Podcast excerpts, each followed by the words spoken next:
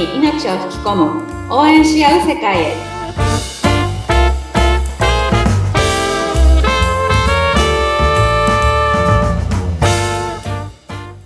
キャンプファイヤー公式パートナーの八幡英子ですはい、インタビューを務めさせていただきます、ズッピーこと、寿司ひてつくです。えこでさん、今週もよろしくお願いします。ズッピーさんよろしくお願いしますはい。はいえっ、と、前回は、ね、あの、オールイン方式、そしてオールはナッシング、目標金額あるんだったら、まあ、エコ姉さんに相談してよっていうお話もあったんですけれども、はい。あのね、結局、何か、まあ、やりたいってことに賛同いただいて、出資をしていただく、うん。はい。お金ですから出資をしていただくんですけどもこのクラファンの世界っていうのはそれに対しての、まあ、リターンっていうのがあるんですよね。そうです。必ずリターンは用意しなきゃいけないっていうルールがあります。あもう必ずうん。返すものはちゃんと何かの形で返しなさいっていうのもこれもクラファンのルール。ルールです。おおそうかそうか、はい。そのリターンの種類っていうのもうんうん、うん、いろいろあると思うんですけども、いやーやっぱりここが一番皆さんね、頭抱える部分なんですよ。そうですよね。あの何を返したら喜ばれるかなっていう話ですよね。ううん。ん。なんで当然、そのプロジェクトによって、リターンの内容って変わるんですけど、うんまあ商品だったら、もうそのまま商品、リターン設定するじゃないですか。そうかそうか。うんうん、であとは、えっと、新しい新規事業を立ち上げようと思ったら、その事業で作るものをリターンにしたりとか、うんうんうんうん何かね、ものがある場合はすごくわかりやすいですよね。商品がね、ねあるんだったらね。うん。でも、なんかあの、ものがないプロジェクトもあるわけですよ。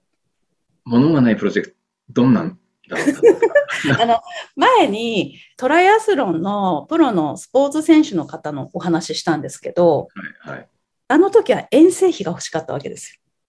そうかそうか。いろんなところに出かけるために、うんそうでしたね。遠征費。だから、そうだ。ものはないですね。確かにね。そうなんですよ。だからそういう時ってどんなリターンを設定すればいいかっていうところなんですけど、うん。あの、私、やっぱりちょっとクラファンやっててうん、驚いたのが、皆さん物はいらないんだなっていうのを感じるんです。あ、そんなもんですか？あの、考えてみたらうん、結構ズッピーさんも欲しいなって思ったものって大体手に入ってませんか？あ、そうだね。今一番欲しいもの何？って言われても、うん。ものとしては一通り揃ってるような気はしますね。確かにね。ね、なんかスマホでうん。パッて変えたりするじゃないですか、今って。うん。ポチってやっちゃえばね。うん。うん。でも皆さんだからもう物はいらないんだなって感じたのは、あの、やっぱりリターンでその人をただ応援したいっていううんリターン設定って私必ずつけるんですね。うん。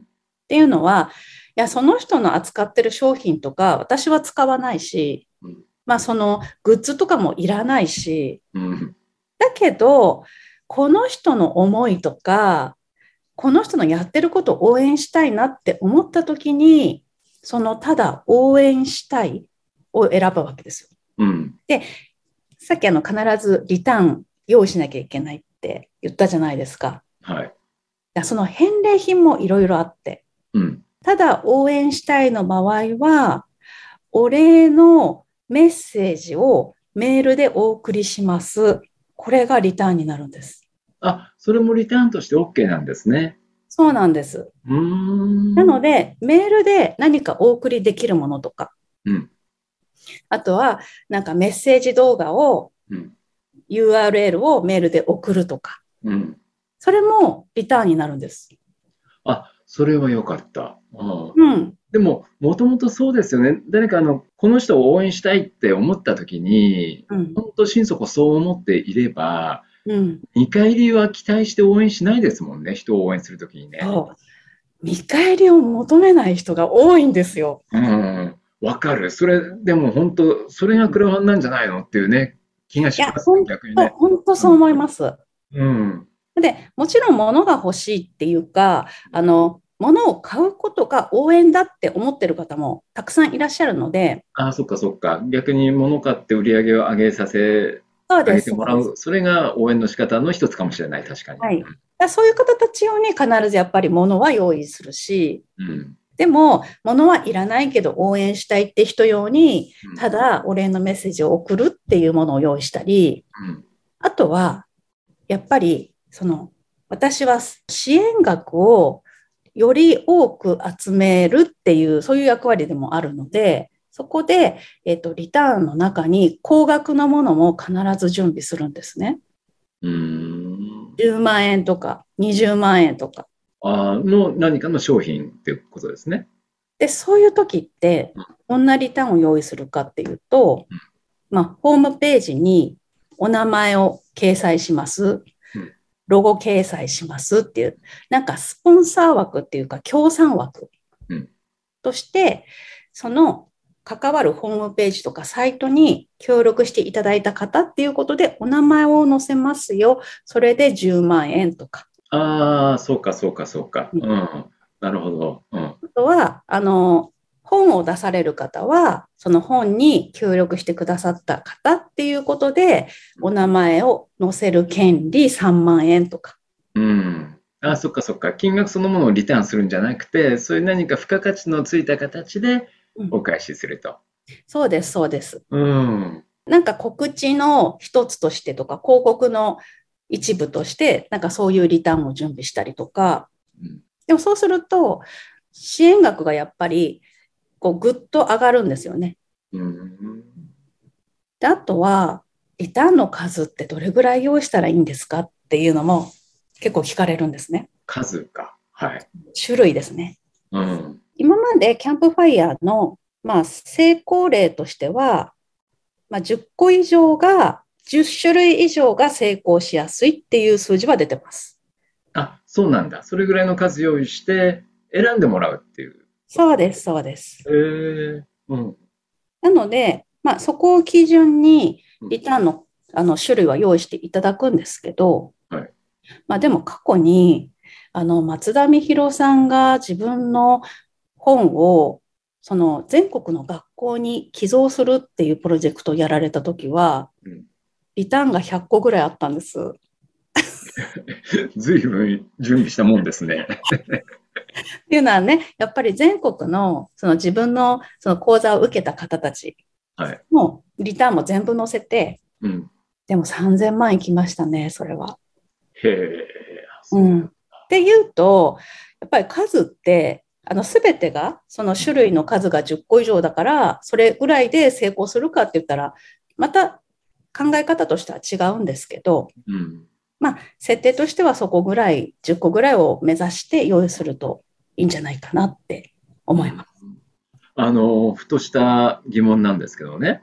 はい。そのリターンっていうのは出資していただいた額の何パーセントとかうんいう、そういう考え方でリターンをするんですか？あそれとも、うんものでもう決まっちゃってて、例えば1万円でも10万円でもリターンするのが一緒なのか、それともそれが割合で10%ぐらい返してるんだとか、はい、はい。そういうのってあるんですか？えっと、一応、キャンプファイヤーの中では、普段販売している金額よりも高く設定してはダメですよっていうのはあるんですよ。うんうん。でも、付加価値として、その商品にプラスお礼のメッセージをつけるとうん、通常3000円のものを4000円にできるっていうことです。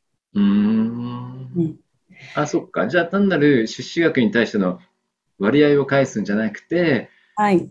そこに何か気持ち的なものをこううん乗っけてリターンしていくっていう考えそうです、そうです。なので、うん付加価値を必ずつける。その、クラファンだからこそ設定できるリターン、クラファンだからこそ作れる、そのリターン品っていうものを用意すると、なんか全てが付加価値がついてくるのでうん、そうすると金額がちょっと上乗せになって、で、皆さんのやりたい運営費とかうん、準備費用とかに、そのプラスの部分がやっぱり当てることができるっていう、そういう考え方ですね。ああ、なるほどね。うん。うん。そうか、そうか。ちょっとまとめていきましょうか。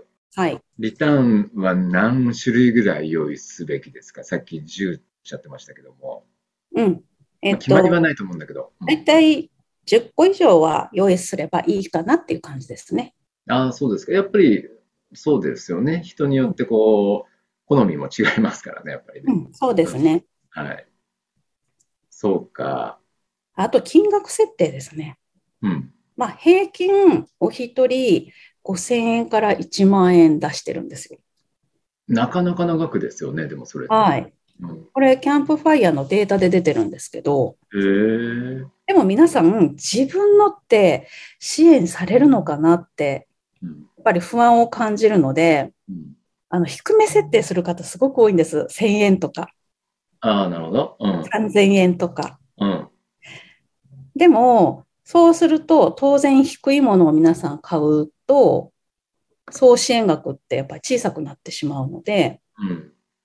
なのでやっぱり5000円から1万円を意識して、リターンの金額は設定するといいです。逆にあの支援していただくのに、いくら以上とかっていう、そういう縛りってあるんでしたっけ？えっとね、でも500円のは見たことありますね。うーん。うん、なんかやっぱりそのサイトを使うのに手数料っていうのは必ず出てくるので、手数料とか経費とかそういうのを入れると、多分いくら低くっても最低500円ぐらいになるんじゃないかなって思います。でも今まで私サポートした中で最高金額のリターンはうん88万円でした。ちょっとよくわからないんですけど。でも売れましたよ。88万円のリターンも。へえ。はい。ただまあいろいろとね、やっぱりそのプロジェクトによって考え方も変えていく必要はあるんですが、うんまあでも、ちょっと試しに出してみようよみたいな感じはあります。なるほどね。うん。そうか、そうか。なんかいろいろな、ね、あの、一筋縄ではなく、いろんなパターンがやっぱりあるんでしょうけれども。うん。わかりました。リターンですね。まあ、あの、クラウドファンディングには必ずリターンっていうのは必要なんだよと。それは、あの、ものだけではないんだよ。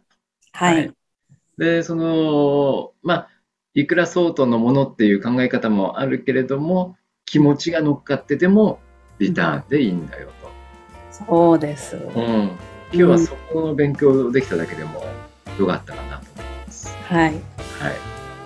ありがとうございます。また次回ね、うんはいいろいろと分かってきました。いろいろと分かってきましたんで、はい。えーまた次回ちょっと突っ込んだお話を教えていきたいと思い。はい。リコ姉さん、今週もありがとうございました。次週もよろしくお願いします。はい。ズッピーさんありがとうございました。はい、どうも。